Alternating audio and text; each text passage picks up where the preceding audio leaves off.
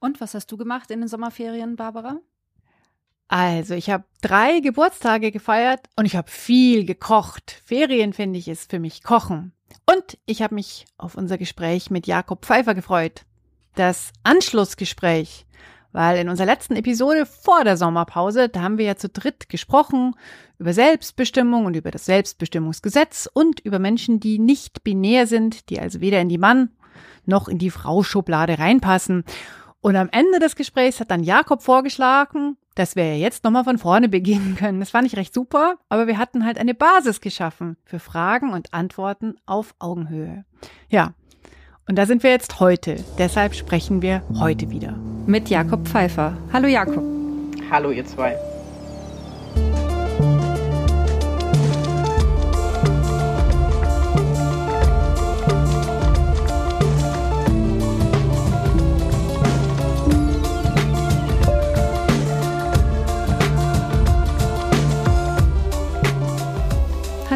Ich bin Laura Freisberg und das ist die 76. Folge von Stadtland Krise, dem feministischen Podcast von Frauenstudien München. Ich bin Barbara Streidel und in dieser Episode sprechen wir, wir haben es ja jetzt schon gesagt, wieder mit Jakob Pfeiffer über ja, nicht nur über Selbstbestimmung, über alles Mögliche.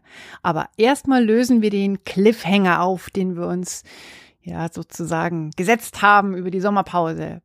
Und weil ja nicht immer alle Staffel 1 angeschaut oder angehört haben, diesmal gibt's ja nur was zum Hören, möchte ich dich nochmal ganz kurz vorstellen für diejenigen, die dich vielleicht noch nicht kennen aus der letzten Episode. Ich äh, verkürze das, was du selbst auf deiner Beyond Binary Website schreibst und sage, du bist Jakob und du bist non-binär. In deinem Pass, da hast du zwei Vornamen, Sarah Jakob und bei Geschlecht steht dort einfach gar nichts. Du bist eine queere, non-binäre Transperson. Und du setzt dich ganz viel für Selbstbestimmung ein. Ja, genau, so ist das. ja, es hat sich noch nicht weiter einverstanden? Geändert. Keine neuen Namen dazugekommen bisher. Okay. Beim letzten Mal haben wir uns ja viel an dem äh, geplanten sogenannten Selbstbestimmungsgesetz abgearbeitet und haben aber gemerkt, es gibt eigentlich noch so viel mehr Fragen rund um Feminismus, Geschlechtsidentitäten, Sichtbarkeit. Und eine Frage, die ich so in den Raum geworfen habe, aber die ich dir gerne nochmal richtig gestellt hätte, wäre, wie fühlt sich denn Geschlechtsidentität an? Ja, das ist wirklich puh. Das ist die schwerste und die leichteste Frage gleichzeitig. Ich glaube, Geschlecht ist was, was ein tiefes Wissen ist, was wir irgendwie haben.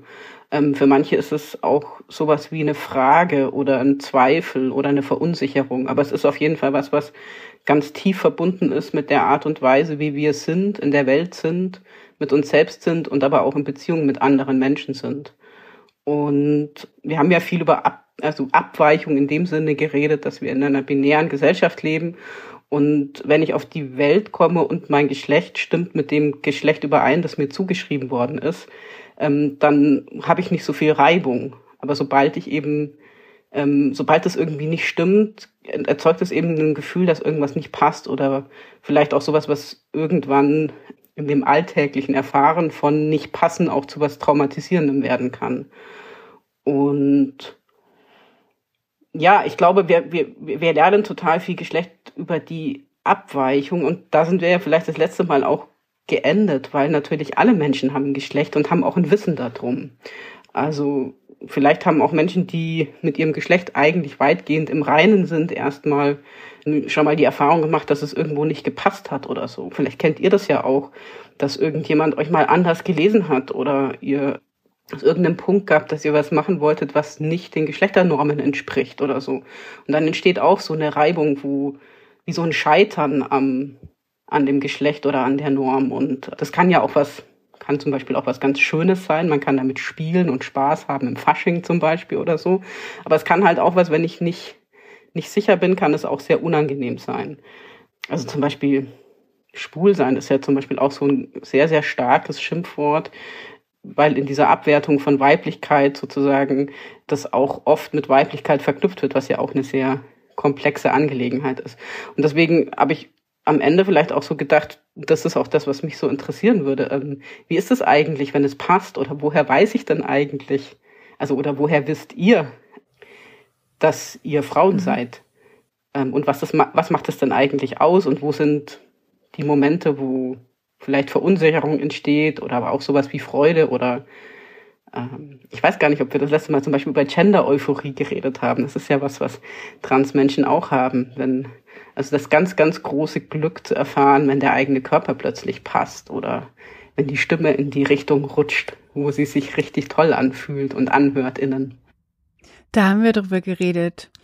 Laura, ist es okay, wenn ich versuche mal anzuworten? Ich habe mich schon total auf Jakobs Fragen gefreut und habe gehofft, dass es eine gibt, die diese Antwort, die ich gerne geben würde, die habe ich mir nämlich schon überlegt. Schieß los. Tatsächlich, Eier, Eier. Tatsächlich war es bei mir so, als ich ein Mädchen war, also so bis so zehn oder so, hatte ich immer ganz kurze Haare und ich war wahnsinnig dünn und war jetzt von meiner Kleidung her auch nicht unbedingt als Mädchen erkennbar. Ich war nicht das Kleid- oder Rockmädchen.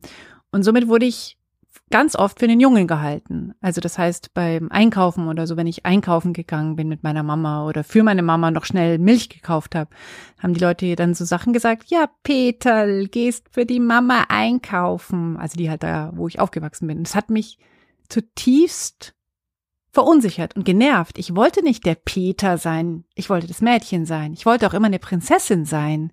Und da gab's dann so einen, so einen, ich weiß gar nicht, es war so ein Fahrradschlauch, so ein schwarzer von so einem Dreirad, der war so übrig geblieben von dem Dreirad. Und den habe ich mir dann gerne so als Krone auf den Kopf gesetzt. Das war eine relativ erbärmliche Krone.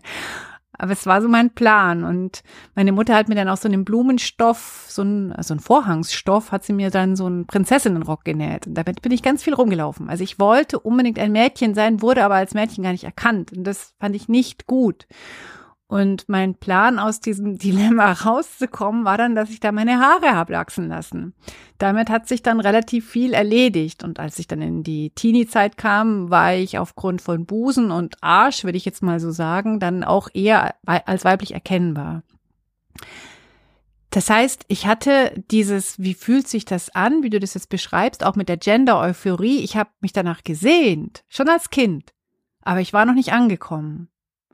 Und auf, das ist mir nämlich eingefallen nach unserem Gespräch beim letzten Mal, dass das ja auch nicht so ein abgeschlossen sein ist, sondern eher auch ein Prozess ist, der halt, und das vermute ich, ist bei Menschen, die sich halt eben weder als Mann noch als Frau fühlen oder sich dort ankommend sehen, dass das bei denen ähnlich ist. Das geht schon recht früh los, was sich richtig und was sich falsch anfühlt. Und für mich hat sich es auf jeden Fall total falsch angefühlt, als Junge gesehen zu werden. Mhm. Spannend. Soll ich gleich mal anschließen oder? Ja, klar, super, gerne. Wenn Jakob einverstanden ist? Ich glaube, als Mädchen ist es mir nicht passiert und wenn, habe ich nicht drunter gelitten. Also ich hatte auch mal eine Phase so mit kurzen Haaren. Aber ich weiß, dass ich oft mit den Rollenbildern, die es so für Mädchen gab, meine Schwierigkeiten hatte, was aber nicht bedeutet hat, dass ich ein Junge sein wollte. Sondern ich habe mir gedacht, da muss es doch noch irgendwas anderes geben. Also ich fand einfach die Auswahl an, ich wollte keine Prinzessin sein. Aber ich kann mich noch erinnern, dass ich zum Beispiel Piratin sein wollte mit Rock und solche Sachen halt. Ich, ich habe immer gedacht, es muss doch irgendwie beides gehen. Oder ein Schwert mit Glitzer, so. Aber ich kann mich an eine Situation erinnern, wo ich aber schon erwachsen war. Keine Ahnung, wie die Haare waren ich hatte auf jeden Fall ein, ein weißes Hemd an, das war ziemlich, es war im Sommer und ich hatte ein weißes Männerhemd an. Und mir sind abends auf der Straße zwei Mädels entgegengekommen und ich habe irgendwie gemerkt, die, die nehmen so Haltung an, so. Die sehen mich und machen so hm, und, und kichern und schauen. Und dann, als ich an ihnen vorbei bin, haben sie, hat die eine erstmal richtig blöd geglotzt und hat dann das Lachen angefangen und hat gemeint, das ist ja eine Frau und war so total empört, weil die haben mich anscheinend für einen Typen gehalten und waren aber richtig, waren richtig sauer. Und ich habe mir erst gedacht, ja, dumme Hühner, ähm, seid ihr jetzt enttäuscht, dass ich kein Kerl bin oder was? Aber da habe ich, da muss ich ganz ehrlich zugeben, da habe ich gemerkt, wie schwierig ich das fand, allein jetzt irgendwie nur durch ein weißes Hemd so aus der Rolle zu fallen und dann aber die Empörung für diesen Mädchen zu spüren, dass sie irgendwie dachten, sie könnten da jetzt einen Typen anflirten und dann war es eine Frau, dass ich gemerkt habe, boah, ich habe nicht so den Mut, aus der Reihe zu tanzen. Ich glaube, es ist schon, ich, ich verstecke mich schon gerne in der Konformität. Das war sehr interessantes Erlebnis für mich, wo ich gemerkt habe, wieso, wieso sind die jetzt empört, dass denen das passiert ist? Ja, ich habe doch überhaupt nichts gemacht. Das ist voll spannend, weil es so auf diesen, diesen Moment verweist, dass wir sehr in Beziehung gesteht auch. Also es ist mhm. in Beziehung zu uns selber, aber auch in Beziehung zur Welt. Und so eine, ein, vielleicht knüpft das ganz gut an. Krätscht rein, wenn es nicht richtig anknüpft, aber ich habe so, ihr, ihr, ihr, seid ja, ihr seid ja der feministische Podcast der Frauenstudien. Und ich habe nochmal so drüber nachgedacht, weil ich arbeite ja auch viel in Frauenkontexten ich kenne auch Frauenräume und für mich waren Frauenräume einfach auch äh, so ganz wichtige Räume irgendwie auch mein, mein eigenes Überleben oder am Leben und in der Welt sein wollen irgendwie aufrechtzuerhalten oder zu entdecken. Vielleicht, vielleicht ist entdecken das bessere Wort. Und es würde mich nochmal interessieren, dahin zu gucken, was, was das eigentlich ausmacht. Also warum gibt es diese Sehnsucht nach einem Frauenraum und was macht eigentlich diesen Raum aus? Also das finde ich auch eine ganz spannende Frage. Ich habe sofort wieder in, in meinem Literaturwissenschaftsstudium ging es sehr viel um Andersschreiben. Und das war natürlich immer dann Ingo Bock-Bachmann oder so in Bezug auf Autorinnen. Ähm, also das, da sind wir ja heute auch weiter. Da sieht man, dass es schon einige Jahre her ist und dass sich doch auch die Begrifflichkeiten anders entwickelt haben. Jetzt habe ich schon wieder anders drin. Ähm, also das weiblich Schreiben nicht bedeutet anders oder von der Norm abweichend. Aber trotzdem, wenn ich an einen Raum denke, an einen sicheren Raum oder an einen Raum, wie ich mir den wünsche, auch einen Frauenstudienraum, ist das auf jeden Fall ein Raum, in dem die Regeln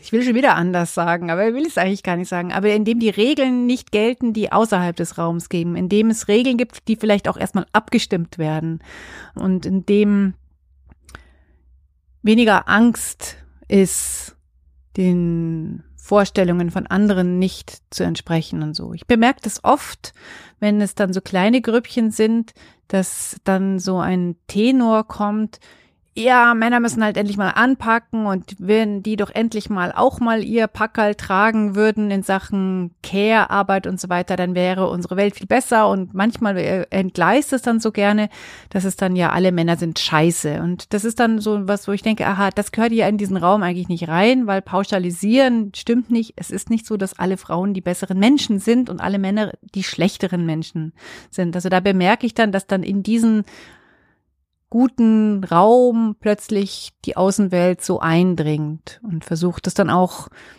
ja ähm, klarzustellen oder vor allem auch darauf aufmerksam zu machen. Aber ein Frauenraum ist einer, der gar nicht so viel für mich mit dem Geschlecht zu tun hat, sondern eher mit dem Gefühl von Sicherheit.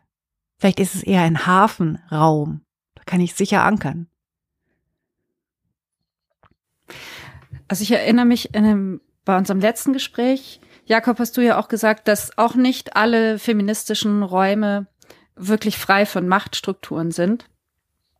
Und ähm, das stimmt auch, aber ich glaube sozusagen, die, die Basis, man kann jetzt sagen, das ist aber eine, eine kleine Basis, aber die Basis ist erstmal, wenn keine Männer da sind, dann fällt so dieses Geschlechterspiel weg. Und das macht doch viel aus. Selbst wenn wir, wenn ich das, wenn es gar nicht was ist, was ich jetzt bewusst mache oder wo ich jetzt bewusst denke, keine Ahnung, wie bin ich angezogen oder so. Ich glaube, es ist als Subtext ganz viel doch auch da im Zwischenmenschlichen. Und unter Frauen finde ich ist einfach eine größere Entspanntheit.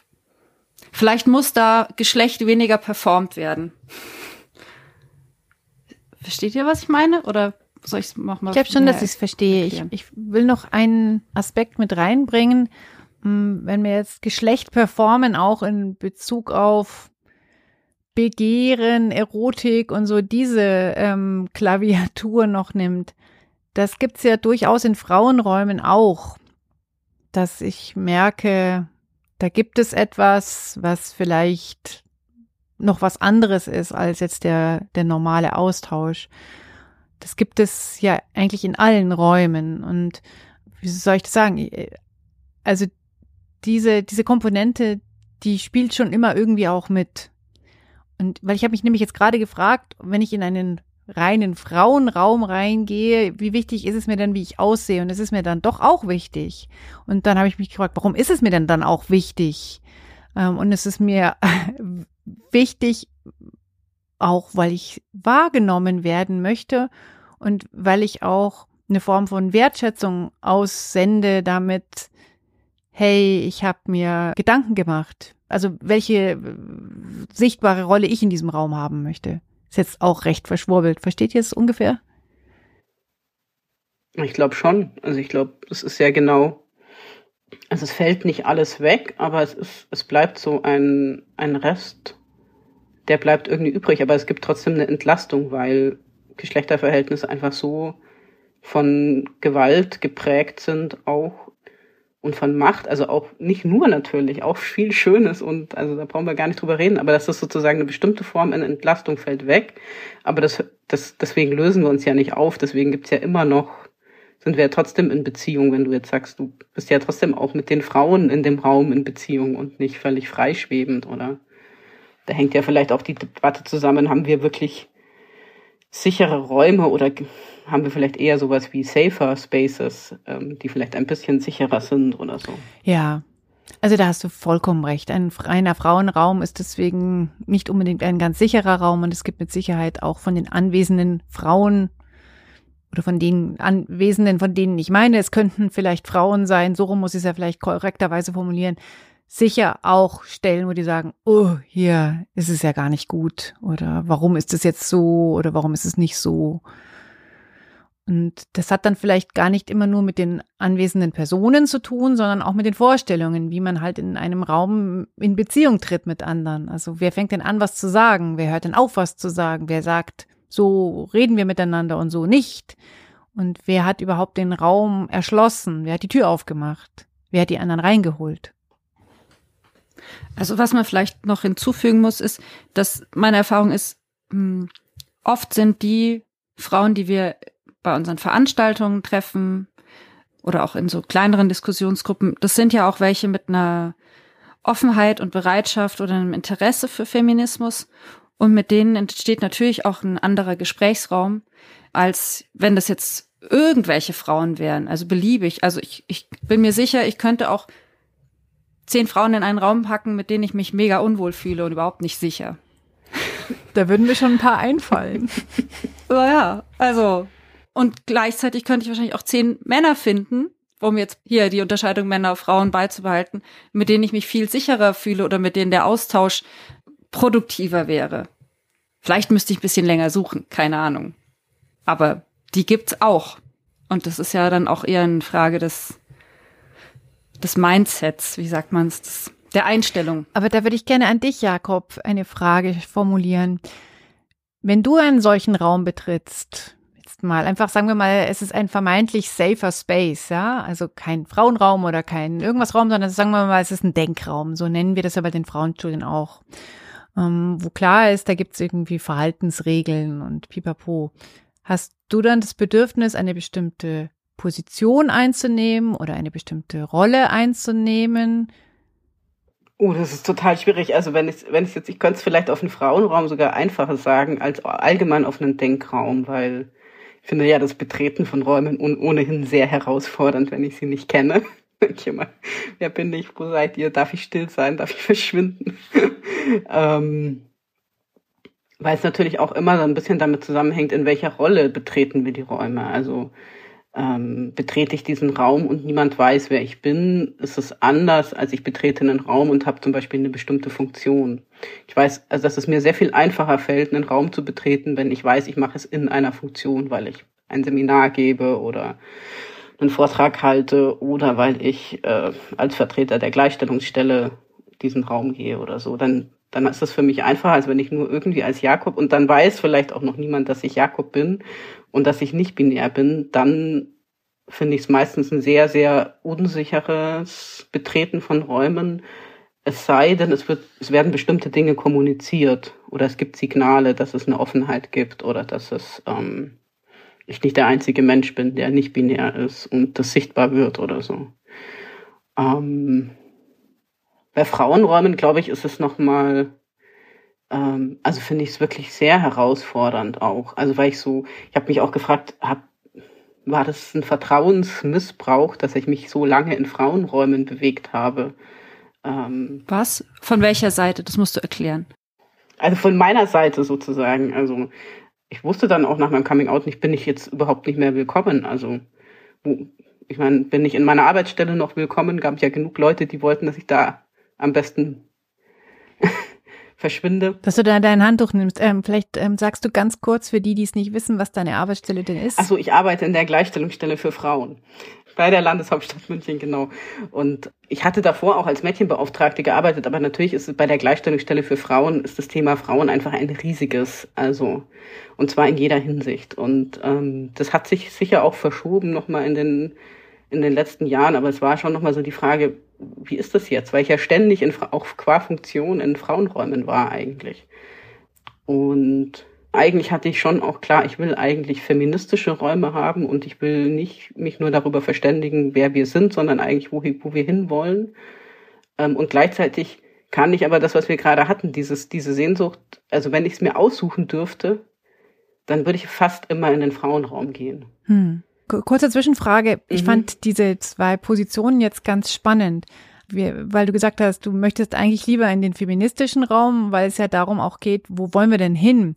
Ich habe jetzt nämlich genau in die andere Richtung gedacht, weil ich dachte, das kann ja doch nicht sein, dass man dich als Mensch jetzt plötzlich nicht mehr reinlassen will in den Raum, weil du bist ja immer noch der Mensch, der du vorher warst. Und das ist genau, doch, das, das ist doch nicht das alles, bloß, bloß was es in deinem Pass steht. Also der Mensch, mit dem ich vorher mich austauschen konnte, der ist ja immer noch da.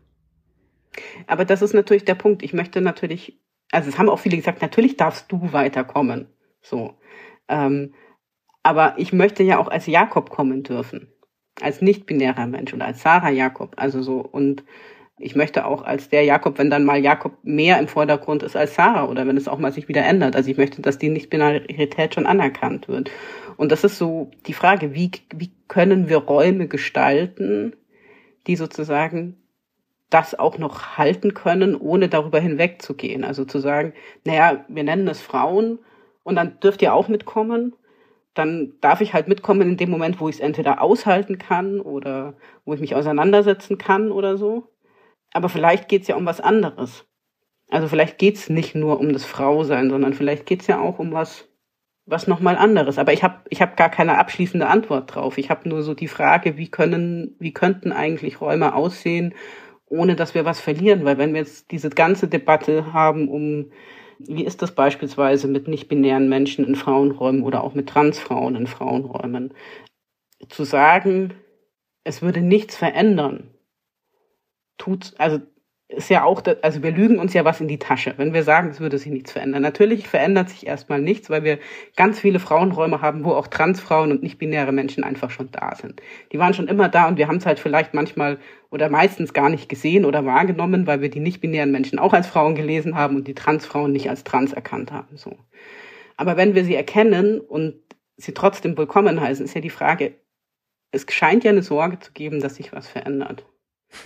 Ähm, ja, weil das, mhm. ja, da, darf ich ganz kurz noch eine Frage zu deinem Prozess stellen, sozusagen zu Sarah Jakob zu werden. Hattest du mal eine Phase, wo du gedacht hast, du musst jetzt, jetzt gerade quasi für die anderen, für die Außenwelt oder auch für dich so eine Eindeutigkeit haben? Also war das schwierig? Ist es schwierig, die Non-Binarität nicht auszuhalten? Nee, sondern einfach zu sagen, die braucht aber diesen Raum und ich kann jetzt euch nicht den Gefallen tun, weil ihr das vielleicht in dieser binären Gesellschaft braucht? Also ich glaube, ich habe ich hab das auch immer formuliert. Also wenn ich so alte Sachen von mhm. mir angucke, ich habe immer gesagt, ich bin keine Frau. Also ich kann mich nicht erinnern, dass ich mich jemals hingestellt hätte und gesagt hätte, ich bin eine Frau. Ich habe das auch schon sehr öffentlich, schon vor vielen Jahren formuliert. Deswegen, es wurde halt nicht gehört. Das Interessante ist, es wurde die ganze Zeit nicht gehört. Es wurde in dem Moment gehört, wo ich gesagt habe, so, und jetzt ist mein Name anders und ich gehe diesen Weg, egal was kommt. Und habe jetzt noch einen zweiten Namen dazu und genau. Hm. Ähm, und vielleicht wurde es auch gehört, weil ich dann am Anfang gesagt habe, das R-Pronomen ist auch okay, weil ich so das Gefühl hatte, ich kann nicht nicht binäre Pronomen durchkämpfen, das verkrafte ich nicht. Ähm, und vielleicht, vielleicht haben dann viele gedacht, naja, ist ja eigentlich doch ein Typ oder so. Also vielleicht war es, hat das auch in so eine andere Richtung ausgeschlagen. Das weiß ich aber nicht. Ich, ähm, wir haben ja viele Annahmen und wissen es einfach nicht. Ich glaube, die Frage ist, ich kenne auch viele nicht-binäre Menschen inzwischen, also ich meine, es hat ja so einen Coming-out-Effekt, wenn jemand öffentlich wird, die dann zu mir gekommen sind in dieser Zeit und mit mir gesprochen haben und ihre Fragen gestellt haben. Und ich kenne viele nicht-binäre Menschen, ähm, von denen ist es überhaupt nicht sichtbar, dass sie nicht binär sind und es auch nicht formuliert. Das ist halt ein Wissen, das sie für sich behalten und da gibt es auch nicht so sehr den Bedarf, irgendwie körperlich was verändern, weil wenn ich keine Dysphorie habe, dann muss ich vielleicht keine OP machen oder ich muss keine Hormone nehmen und wer sieht's dann schon so? Hm. Dazu noch gleich was. Ich wollte noch was sagen, dass Menschen ähm, vielleicht ähm, skeptisch sind, wenn jetzt Sarah Jakob und nicht mehr nur Sarah in den Raum kommt, sich vielleicht was verändern könnte. Ich bin ja eher immer froh, wenn sich was verändert, weil das doch auch was Gutes sein kann. Und äh, dann verändert sich vielleicht etwas in eine Richtung, von der wir gar nicht wussten, dass es diese Richtung überhaupt gibt. Das finde ich auch was ganz Gutes. Also ich bin da sehr positiv. Ich akzeptiere aber auch, dass andere Menschen da eine vollkommen andere Haltung haben.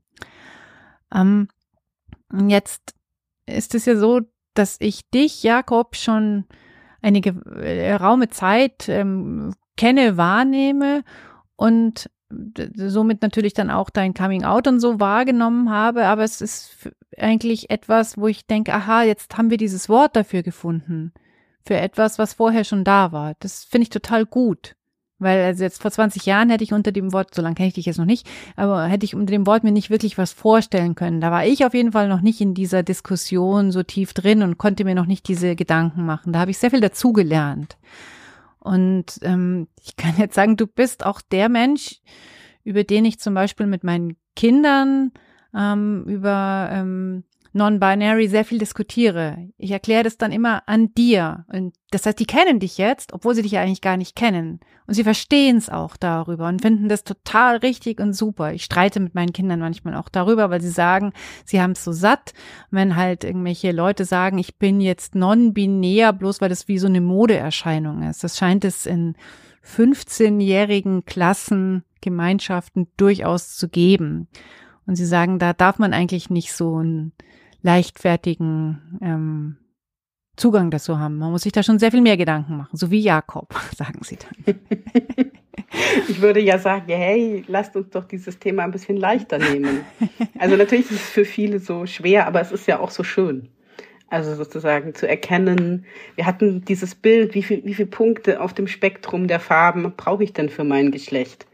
Ähm, und habe hab ich genau immer einen festen und wie verschiebt er sich und das rauszufinden und zu gucken, hey, wer bin ich eigentlich? Weil es geht ja eigentlich darum, rauszufinden, wer bin ich und was, wie will ich mit mir in dieser Welt sein und mit den Menschen um mich rum?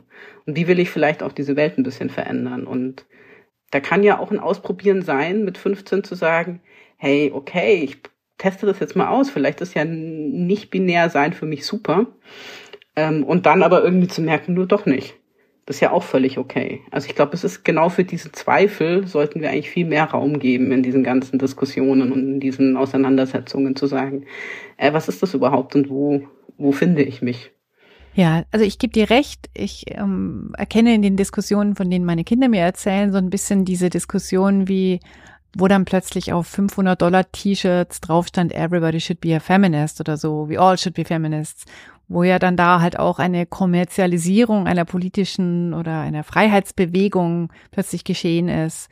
Ich verstehe es in diese Richtung, aber du hast natürlich total recht. Wenn wir da immer so bierernst rangehen, und jetzt müssen wir aber erstmal hier 50 Formulare ausfüllen und da irgendwie einen Lügendetektor-Test machen und dann erst können wir darüber reden, dann wird es ja auch nie diese, diese Zugänglichkeit finden, die es ja eigentlich braucht. Dass es halt eben nicht ähm, so, ein, so ein Staatsding ist, wo alle aber jetzt hier mal bedeutungsschwanger da mal mitreden müssen, sondern dass es halt auch was Individuelles ist.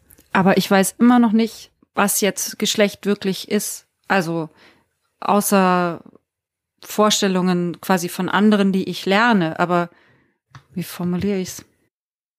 Aber ist nicht Geschlecht einfach nur ein Konstrukt, damit wir uns besser zurechtfinden? Es ist nicht einfach eine Schublade, in die wir uns eingeteilt haben. Aber es ist halt eben doch nicht nur ein einfach was. Also wenn es Also es scheint ja doch eine gewisse Eindeutigkeit zu geben, wie es sich anfühlt, zumindest für Leute, die merken, es passt nicht. Und für alle anderen ist es nicht, ist es nicht greifbar oder, oder, oder doch? Oder ist es, ich glaube, ist es was ist, Inneres oder mhm. ist es das, was ich im Außen zeige? Naja, ich könnte jetzt mit Butler antworten, die ja so, das beschreibt das Werden, mhm. also das Werden des Geschlechts, das Tun oder auch Doing Gender Konzepte beispielsweise sagen das ja.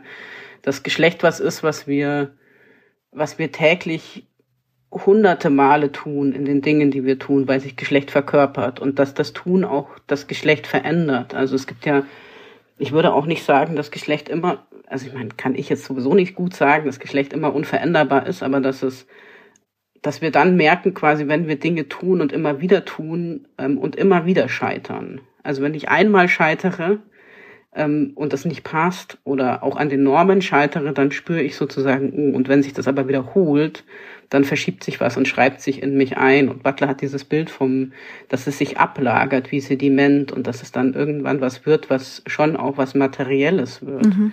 Wir machen ja auch alle total viel eigentlich an unseren Körpern ständig. Also wenn ich so drüber nachdenke, wie viel, was, was Frauen tun, um sozusagen der, der, der weiblichen Norm zu entsprechen oder auch was Männer tun, um der männlichen. Also ich habe zum Beispiel jahrelang meine Barthaare versucht auszureißen, die ich schon immer so hatte irgendwann. Ähm, und habe halt dann einfach mit meinem Coming Out aufgehört und habe mich über jedes einzelne Haar plötzlich gefreut. Aber der Körper ist eigentlich der gleiche geblieben erstmal. Und auch an meinen Hormonen hatte sich erstmal gar nichts verändert. Aber es war halt plötzlich, habe ich halt das nicht mehr getan. Und das, da habe ich ein Doing Gender verändert, was davor immer so war, oh bitte hör auf damit so. Mhm. Und das das ist es ja, was es rausfinden ist. Also es ist ja so, so, so kleine Gesten, Dinge, die wir tun, die sich irgendwie einschreiben und die dann irgendwann ein Bild ergeben. Und das ist vielleicht konstruiert, aber es ist, also ich finde, konstruiert klingt immer so, als wäre es nicht echt, aber es ist ja echt. Es sind ja wir, wir tun das ja. Es sind unsere Körper. Wir spüren das auch, wenn wir unsere Körper spüren können, ähm, wie sich das anfühlt. Danke. Das ist jetzt das, wo ich eigentlich immer schlucke, ob ich jetzt das erzähle, aber ich dachte, das ist dann doch ganz wichtig, weil es gibt schon, also zwei Bereiche, an denen ich ja meinen Körper besonders fühl, äh, spüre und das ist natürlich einmal der Bereich Sexualität und dann ist es der Bereich Schwangerschaft, Geburt. Das ist jetzt schon etwas, wo ich sehr stark connected war mit der Vorstellung von mir als Frau. Mhm. Ja. Oder auch, auch bin. Äh, Schwangerschaft, Geburt ist jetzt zum Glück nichts etwas, was man dauernd macht. Äh, Sexualität natürlich auch nicht dauernd, aber ähm, wahrscheinlich häufiger. Ähm, und da ist dann schon, danke Laura, dass du lachst. Ich denke mal, was rede ich da nur? da ist schon sowas, wo ich einerseits durchaus mit mir in Verbindung bin, also mit mir, mit mir in Verbindung bin. Aber es, es gibt auch so eine Verbindung zwischen, so könntest du performen. Und das macht mich manchmal auch ganz ähm, unsicher. Also ist das das, was ich jetzt gerne tun würde oder wie ich es gerne hätte? Geburt, Schwangerschaft, ja? Ist es das, weil ich das wirklich selbst so empfinde? Sexualität gehört natürlich noch dazu. Oder ist das das, weil ich die Vorstellung davon habe, dass es die richtige ist? Und das ist ganz schön kompliziert. Also gerade zum Beispiel eine Geburt kommt ja mit, ähm, man mag es schon gehört haben, durchaus mit Schmerz daher. Mit nicht wenig Schmerz, ja. Ähm, und wie gehe ich damit um? Das, also ich hatte mir keinen Plan zurechtgelegt und bin halt dann auf meine Art und Weise damit umgegangen, von der ich ähm, der Meinung bin, das war die auch total zu mir passende Art und Weise, damit umzugehen. Ich will euch jetzt hier äh, die Details, die könnt ihr euch einfach vorstellen, ja, aber das war stimmig. Aber ich weiß, dass es auch dafür ein Konstrukt gibt, wie gebärt eine Frau oder wie gebärt eine Frau in Deutschland. Und das hat mich dann im, im darüber nachdenken oder im Feststellen, aha, das hast du jetzt einmal gemacht, das machst du jetzt nochmal, weil du nämlich wieder schwanger geworden bist, hat mich das schon umgetrieben. Also ich habe mich nicht als gebärende Person gefühlt, sondern durchaus als gebärende Frau. Mit den guten und den schlechten Seiten. Schlecht ist zum Beispiel ähm, die Fremdbestimmung dabei. Ja, genau. Also selbst wenn du quasi mit deiner Geschlechtsidentität einverstanden bist und weißt, bin eine Frau, ich gebäre jetzt ein Kind, kann ja trotzdem durch so eine Ausnahmesituation ein ganz großes Fremdheitsgefühl zum eigenen Körper entstehen oder zu, zu den Milchbrüsten oder zu dem, dass da de, dass bei deinem Körper Sachen ablaufen, wo du eben keine Kontrolle mehr hast. Also manchmal ist es ja auch so, haben wir selber Wünsche oder Vorstellungen vom Körper und der Körper macht halt was anderes oder ist halt ganz anders. Und da denke ich, habe ich mich immer nur über Mutter Natur geärgert. Wie dumm die da ganz vieles eingerichtet oder, oder habe mich über uns Menschen gewundert.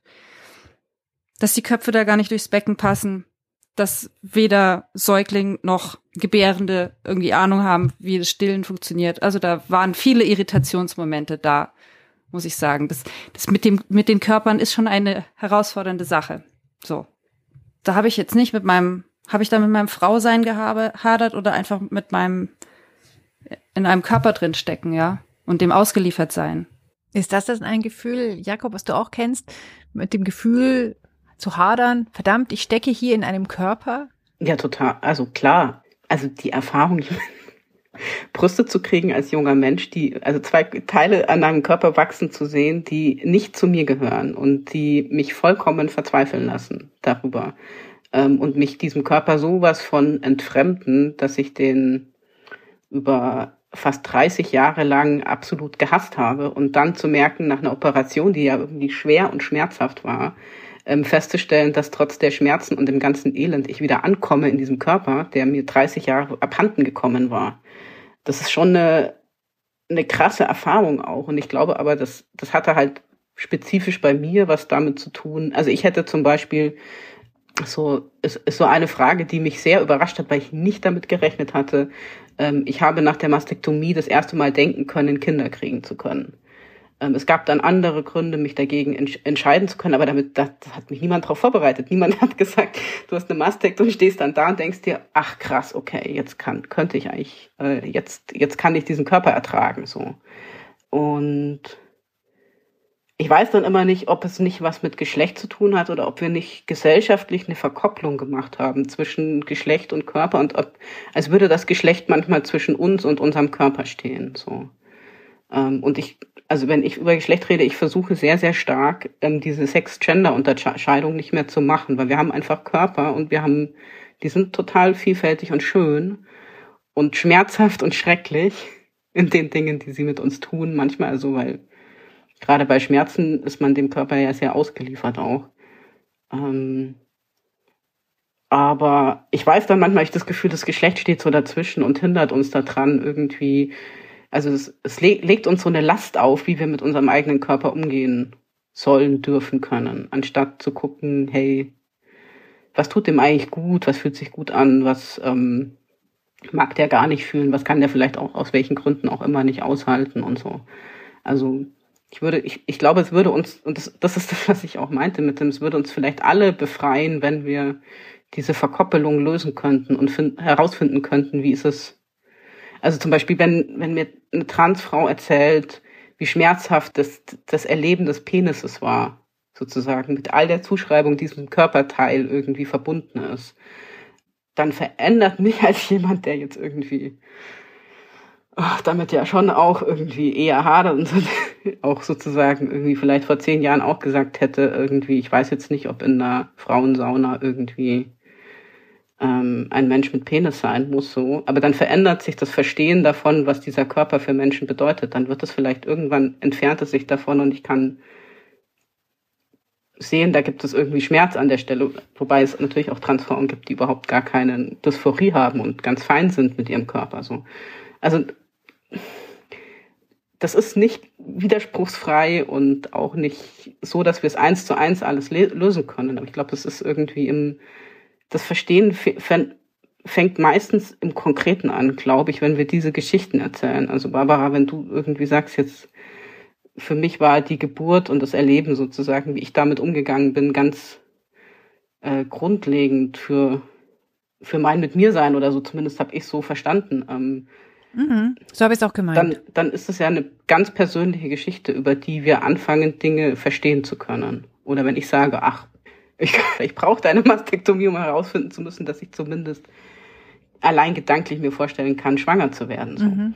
ähm, dann sind das so persönliche Geschichten und das sind halt zwei Geschichten irgendwie. Und ähm, Laura, du hast noch mal ganz andere Geschichten und über diese Geschichten können wir vielleicht anfangen zu verstehen, was wir für Räume brauchen, in denen wir weniger Angst haben oder besser mit uns sein können oder die vielfältig gestalten können, ohne sie trotzdem einfach für alle zu öffnen, weil sie einfach für alle zu öffnen würde ja auch heißen, was zu verlieren vielleicht. Aber ich kenne die Kriterien nicht, was, wie das gehen würde.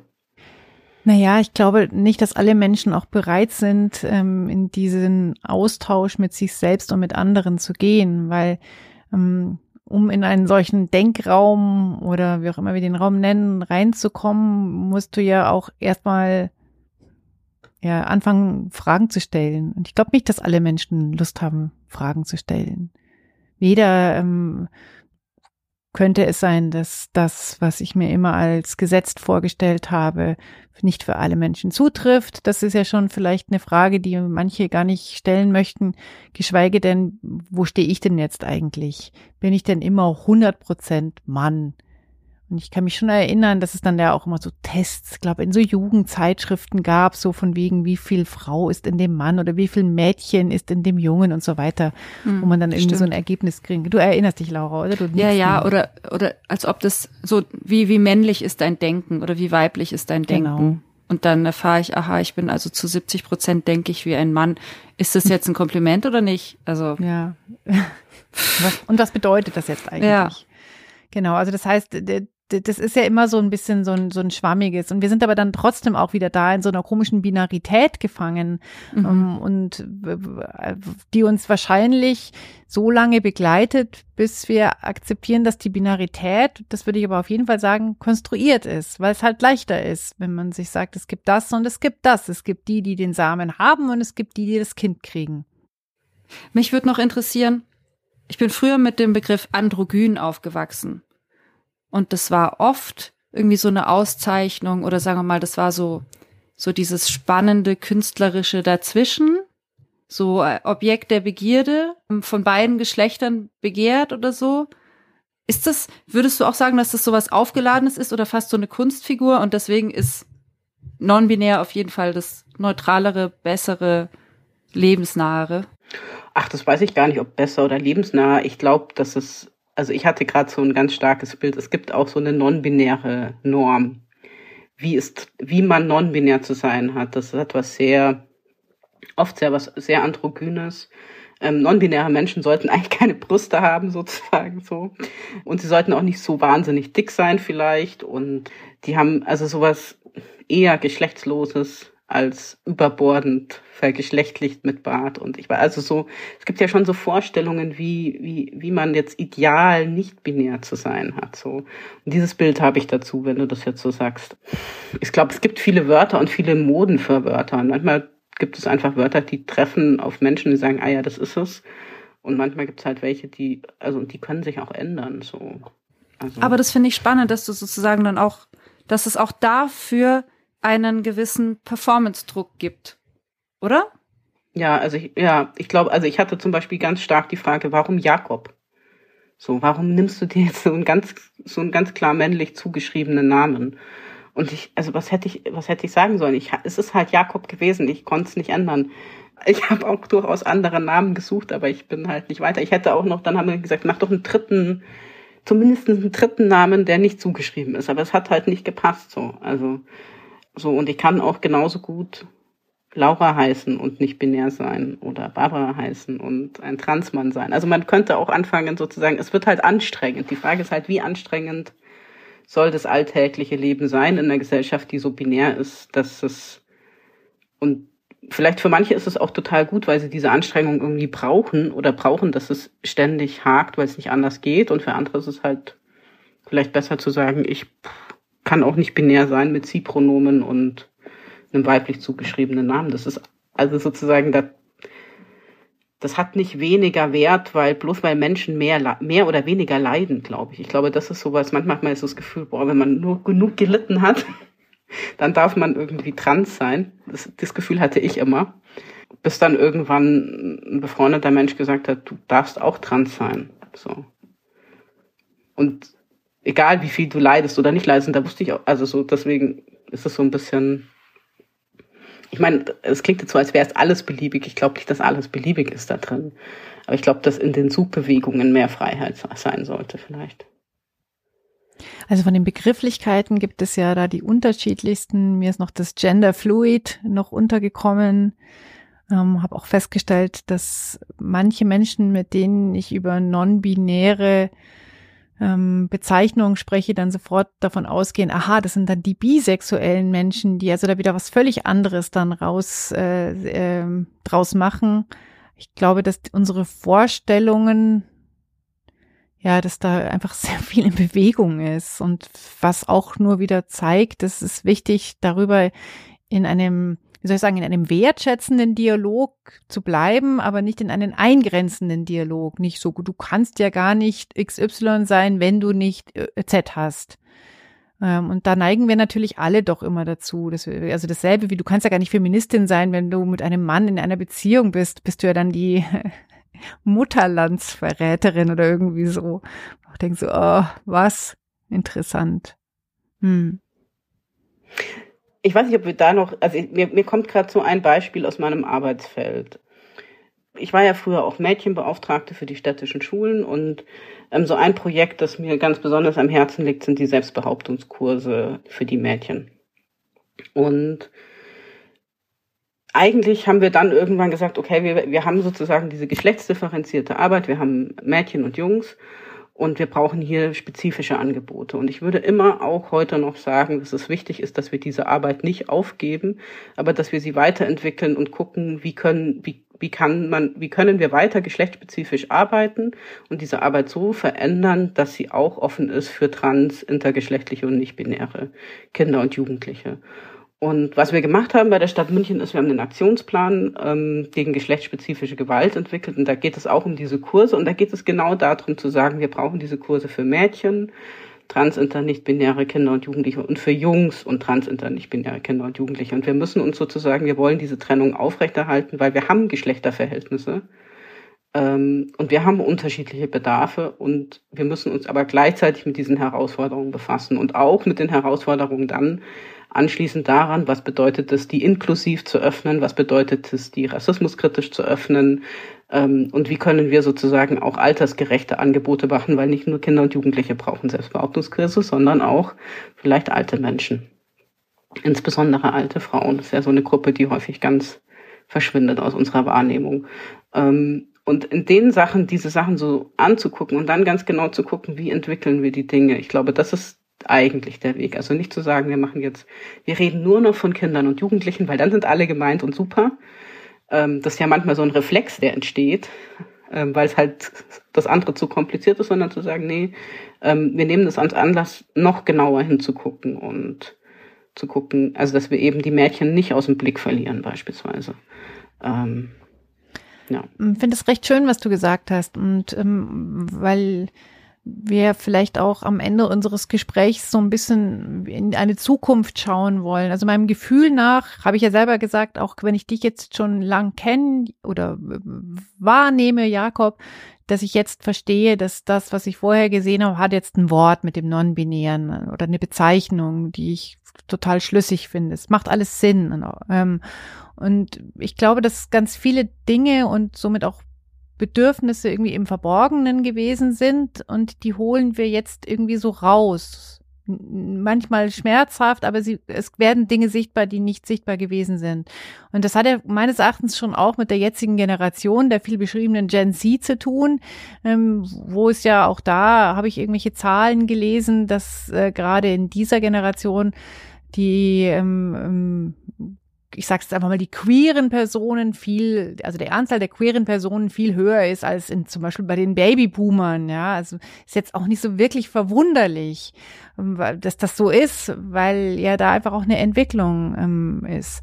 Das heißt, ähm, ist dann, sagen wir mal, sexuelle, nein, sagen wir mal Selbstbestimmung in puncto sexuelle Identität ist das eigentlich ein genauso wichtiges Thema für unsere Zukunft wie zum Beispiel Abwendung der Klimakatastrophe?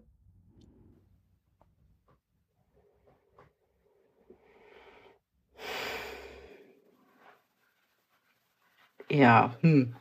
Also ich glaube, Abwendung der Klimakatastrophe ist eines der wirklich drängendsten Themen, das, die wir haben. Aber ich glaube, dass wir, also wir, wir können diese Themen nicht in der Priorität rein oder so. Wir können, ähm, das ist vielleicht auch das, was, was mich so wahnsinnig wütend macht in Bezug auf äh, das Selbstbestimmungsgesetz, weil ich so denke, wie viel Zeit und Ressourcen und Geld und Kraft und Schmerz haben wir eigentlich ähm, aufbringen müssen, weil wir dieses Gesetz immer noch nicht abgeräumt haben. Also das hätte man ja vor zweieinhalb Jahren machen können. Ähm, und man hätte einfach die Zeit haben können, ähm, um andere Dinge zu tun, die wichtig sind.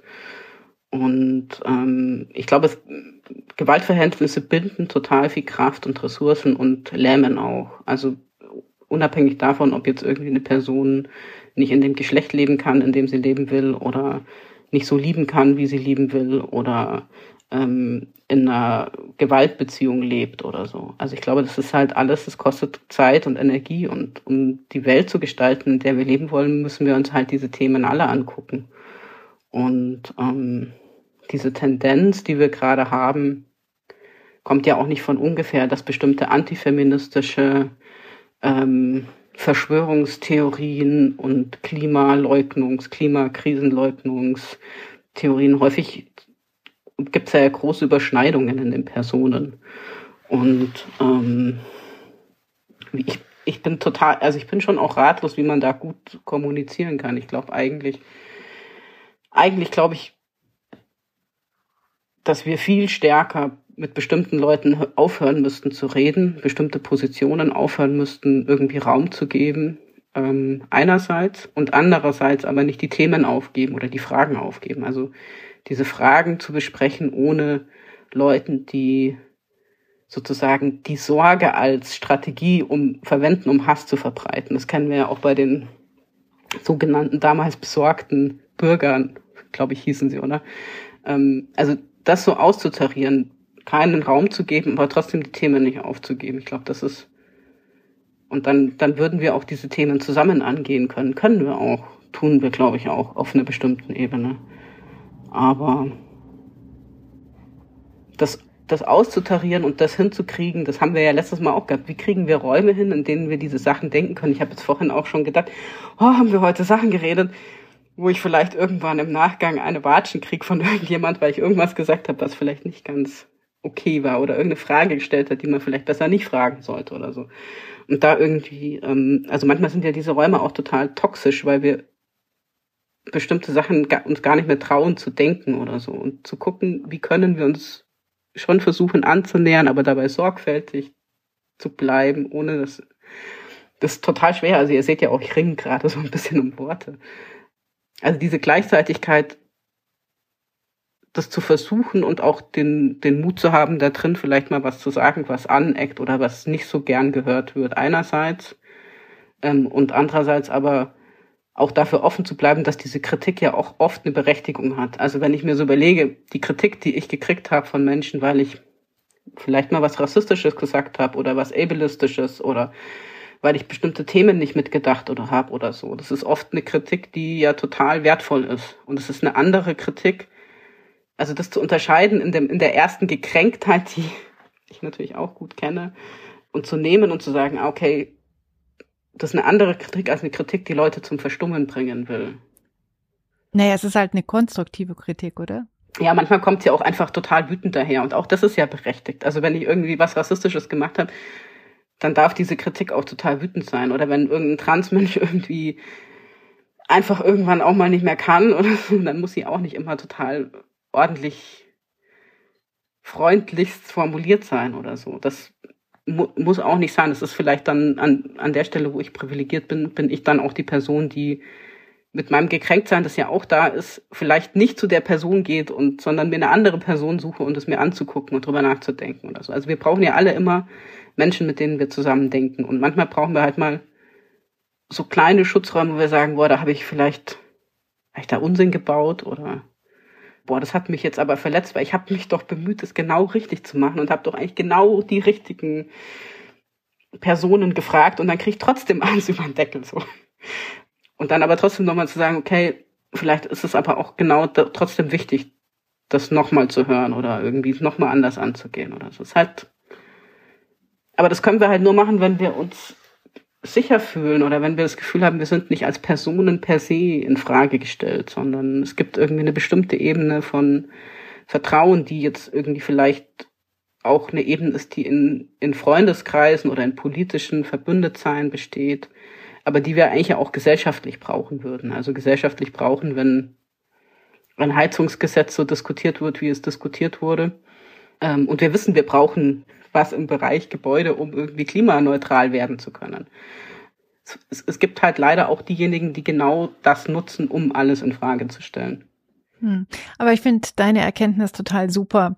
Wir behalten die Themen, aber wir beenden mancherlei Gespräche. Das finde ich ist total gut. Ich habe jetzt mich gefragt, Laura, du als Hannah Arendt Spezialistin hier, ob das dann ein Aufgeben des äh, pluralistischen äh, in Beziehung tretens sein würde aber mir gefällt es total gut, weil manche Gespräche führen ja nur dazu, vermeintlich über ein Thema oder eine Idee zu sprechen, aber sie wollen ja nur andere zum Verstummen bringen und mm, ziehen sich das Thema oder die Idee wie so einen Mantel an, indem sie sich dann da tarnen. Und es geht ja aber gar nicht um das Thema. Und das ist natürlich in Sachen Selbstbestimmung ein Riesending. Also das, was du auch meintest, diese Engführung zwischen hört auf mit dem Gender Gaga und wir haben doch gar keine Klimakatastrophe. Das ist ja dann doch eine große Schnittmenge derjenigen. Also, wenn du jetzt Hannah Arendt droppst, diese ideale öffentliche Raum oder dieses, dieser öffentliche Bereich, den wir alle teilen, die Voraussetzung dafür ist natürlich, dass sich die Leute, die sich darin begegnen, allesamt mit Respekt begegnen. Und wenn da aber Teilnehmende dabei sind, die anderen ihre Menschlichkeit absprechen, dann ist es natürlich kein, dann, dann machen die ja den Raum kaputt. Ja, danke. Genau. Und dann finde ich, kann man dieses Gespräch auch abbrechen, um jetzt Hannah Arendt in dem Fall weiterzudenken. Wir schaffen ja diesen öffentlichen Raum und dann, dann sind die Gegebenheiten oder die Bedingungen nicht mehr da für diese Diskussion. So. Das finde ich einen guten Punkt. Das finde ich einen sehr, sehr guten Punkt. Auf jeden Fall. Ja, wir könnten wahrscheinlich noch lange weiter diskutieren. Danke auch für deine Fragen, Jakob. Ich glaube, ich muss jetzt auch noch ein bisschen weiter grübeln. Ja.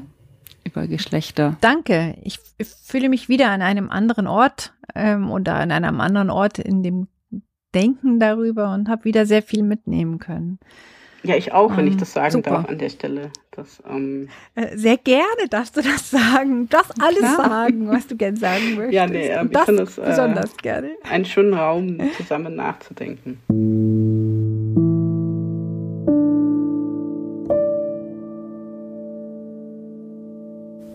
Hallo, ich bin Jasmin und ich mache schon seit einigen Jahren das Denk zu Hause, eine Veranstaltung von Frauenstudien München, in der wir uns zu einem bestimmten Thema einen Abend lang austauschen. Anfangs haben wir uns in meinem Wohnzimmer getroffen und als dann die Pandemie kam, haben wir uns so wie alle anderen auch virtuell getroffen. Und dieses virtuelle Format haben wir tatsächlich beibehalten, weil nach und nach einige Frauen auch außerhalb von München dazugekommen sind und ein weiterer Vorteil ist ja auch, dass man auch nach einem längeren Arbeitstag vielleicht doch noch die Kraft hat, sich vor den Computer zu setzen, anstatt nochmal rauszugehen.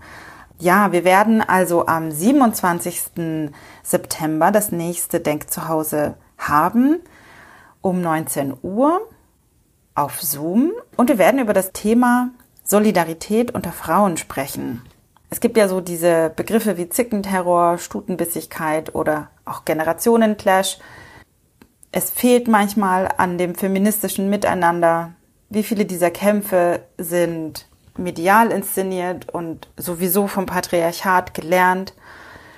Wo können wir an unserer Solidarität arbeiten und wo wollen wir das? In diesem Denk zu Hause, in diesem Gespräch haben sowohl persönliche Erlebnisse Platz als auch so eine rundum systemische Kritik. Wir können gemeinsam große politische Bögen spannen. Wir können differenzierte Betrachtungen anstellen. Wir entwickeln Lösungsideen. Und es ist wirklich ein schöner gemeinsamer Denkraum. Du bist ganz herzlich eingeladen, Wenn du dabei sein möchtest, melde dich bitte verbindlich an bis zum 25. September unter info at frauenstudien-muentchen.de und dann bekommst du auch den Link für die Veranstaltung zugeschickt. Genau, also ich hoffe, bis zum 27. September. Das war Jasmin Matzakow, die unser Denk zu Hause vorgestellt hat. Genau, meldet euch, wenn ihr da gerne dabei sein möchtet und meldet euch auch, wenn ihr gerne unseren Verein, die Frauenstudien München, unterstützen wollt mit euren Gedanken, mit eurem Geld oder mit eurer Teilnahme an unseren Veranstaltungen. Viele Details findet ihr auf unserer Website frauenstudien-muenchen.de. Eine Mail könnt ihr uns schreiben an podcast at frauenstudien-münchen.de. Genau. Themen, Wünsche, Feedback, immer gerne. Und bei Instagram findet ihr uns übrigens auch. Das sind wir, die so aussehen, als wäre es das Frauenstudien München Team. Bis bald. Tschüss. Ciao.